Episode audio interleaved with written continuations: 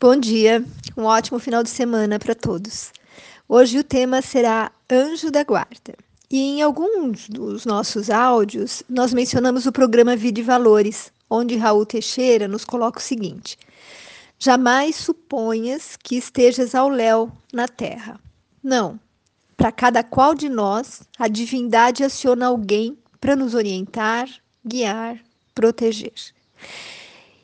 E na questão 495, eh, Allan Kardec nos diz como é consolador para nós essa certeza de que não estamos sós, que há sempre esse amigo conosco, nos auxiliando com seus conselhos, nos consolando nas aflições, nos levantando o ânimo nas provas da vida, sendo que não importa o nosso grau de evolução. Se nós temos grandes vícios ou defeitos, ele sempre estará conosco lá.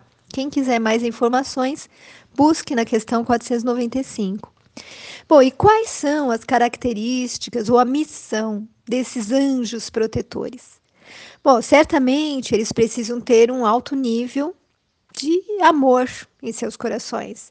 Exercer a caridade, o devotamento, a fraternidade, a bondade. Eles não esperam recompensas. Obviamente, são bem mais evoluídos do que nós, porque para guiar outro alguém, eles não podem estar no mesmo nível, senão não conseguiriam sair das situações complexas e nem nos mostrar novos caminhos e soluções. A missão deles é de educadores. Eles nos guiam, inspiram, mas não podem fazer a nossa parte, porque a tarefa é nossa. Nós recebemos todas as explicações, as intuições, os alertas, mas segui-los, colocá-los em prática é nossa decisão.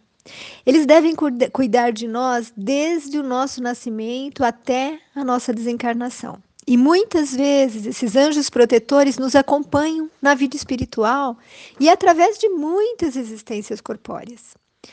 E hoje eu acordei me lembrando de um episódio que eu vivi há mais de 40 anos. Eu trabalhava no centro da cidade, tinha duas horas de almoço e eu ia almoçar em casa, lá na Moca.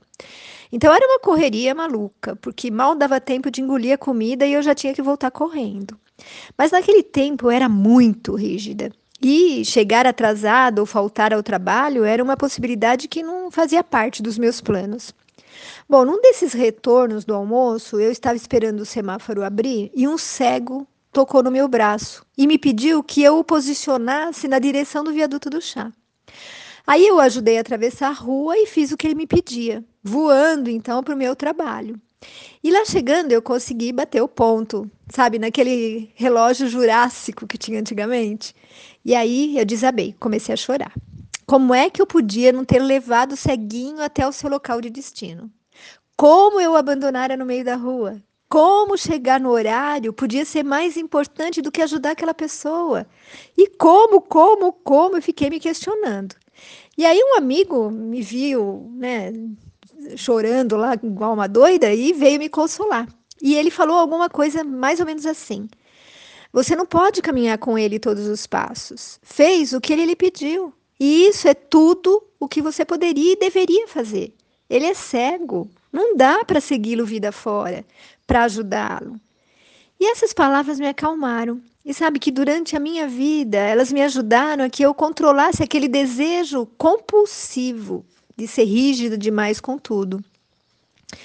Ainda só um pouco, tá, gente? Mas hoje ficou muito mais claro para mim o outro conselho do meu amigo, ou seja, de que não podemos fazer a parte do outro, não podemos caminhar pelo outro, pois nem os nossos anjos protetores têm esse direito já que estariam interferindo no nosso livre-arbítrio e nos impedindo de aprender com os nossos erros. Nós podemos mostrar, sim, a direção, aconselhar, amparar, consolar, estar presente, quando esse outro precisa de ajuda para trilhar o seu caminho. Mas não podemos andar por ele. É o que nos reforça a questão 501 do Livro dos Espíritos, porque Kardec pergunta assim: por que a ocultação dos espíritos sobre a nossa existência? E por que, quando nos protegem, não o fazem de modo ostensivo? E aí os espíritos respondem que, caso não fosse dessa forma, iria prejudicar o nosso livre-arbítrio. E nós deixaríamos de desenvolver as nossas aptidões internas, porque nós, nós não precisaríamos nos esforçar, lutar, buscar soluções, já que o nosso anjo protetor podia fazer isso por nós. E aí meus amigos, como é que a gente pode fazer para sintonizar melhor com esse anjo guardião? Bom, primeiro através da prece. Nós sabemos o quanto ela nos eleva quando ela é feita com sinceridade, com a pureza de pensamento. Depois, fazermos um silêncio interior. Acho que até deveria ser primeiro o silêncio interior para que a gente pudesse fazer uma prece de forma mais é, mais interiorizada, vai. Então esse silêncio anterior é um silêncio mental. Ele é necessário para silenciar todos os barulhos internos, acalmar, deixar de pensar tantas coisas ao mesmo tempo, para que a gente consiga se concentrar e ouvir o nosso anjo através da intuição. Bom, nós podemos sintonizar com ele, encontrar com ele, nós espíritas acreditamos nisso, durante o nosso sono, nas chamadas viagens astrais, tá? Bom, como nós falamos no outro dia, vamos nos lembrar de que não há só anjos no plano espiritual. Deus nos cerca também de anjos encarnados. Nós estamos rodeados deles e podemos ser um também na vida do outro. E eu vou exemplificar isso com uma historinha do meu site preferido, que eu não preciso falar qual é, né?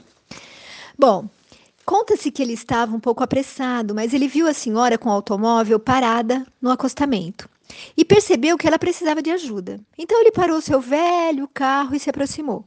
O veículo dela era novo, contudo apresentava problemas.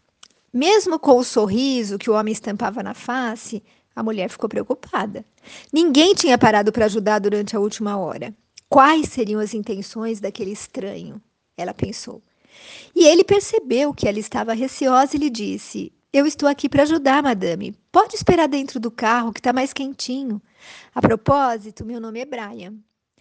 Bom, o problema era só um pneu furado. Logo estava trocado. Enquanto Brian finalizava o serviço, a senhora abriu a janela do carro e começou a conversar com ele. E contou que estava de passagem por ali, que ela morava numa outra cidade e não sabia como agradecer pela preciosa ajuda. E Brian apenas sorriu. Aí ela perguntou quanto devia. Qualquer quantia teria sido muito pouco para ela, já que ela tinha imaginado todas as terríveis coisas que poderiam ter acontecido é, ali para ela na noite, né? Se ela estivesse sozinha, poderia ser surpreendida naquela estrada.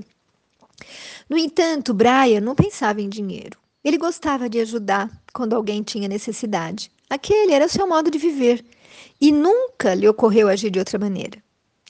E aí ele disse assim: se realmente quiser me reembolsar, da próxima vez que encontrar alguém que precise de ajuda, dê a ela a ajuda que precisar. E acrescentou: e pense em mim. Meu nome é Brian. Aí ele esperou até que ela saísse com o carro, né, em segurança, e também se foi. Aquele tinha sido um dia frio e cinzento, e, mas apesar daquele dia, ele se sentiu muito bem. Alguns quilômetros depois, a senhora entrou no pequeno restaurante para comer alguma coisa. Não era um restaurante daqueles que ela estava acostumada a frequentar, né? Bom, a garçonete veio até ela, lhe dirigiu um doce sorriso, um sorriso que, mesmo com os pés doendo por um dia inteiro de trabalho, não se apagara. E a senhora notou que a jovem estava nos últimos meses de gravidez e ainda assim, ela não deixou a tensão e as dores mudarem a sua atitude. E a senhora ficou curiosa em saber como alguém que tinha tão pouco podia tratar tão bem a uma estranha. E então ela se lembrou de Brian. E terminada a refeição, enquanto a moça buscava o troco para a nota de 100 reais, a senhora se retirou. Aí a garçonete voltou e procurou localizar a cliente, né?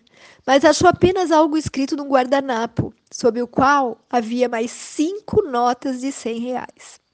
Bom, havia lágrimas nos seus olhos quando ela leu o que estava escrito. Você não me deve nada. Já tenho bastante. Alguém me ajudou há pouco e da mesma forma estou lhe ajudando. Se você realmente quiser me reembolsar, não deixe esse círculo de amor terminar em você. E quando a jovem foi para casa, ela se deitou ao lado do marido e ficou pensando no dinheiro e no que a senhora deixara escrito. Como aquela senhora podia saber o quanto ela e o esposo precisavam de dinheiro? Com o bebê para o próximo mês, tudo estava difícil. E aí ela virou-se para o marido, que dormia tranquilamente ao seu lado. Deu-lhe um beijo bem carinhoso e sussurrou: Tudo ficará bem, Brian. Eu amo você. O amor produz um efeito positivo em quem o recebe e de maneira mais intensa em quem o pratica. Por essa razão, o amor é e sempre será a melhor opção. Fique com Deus.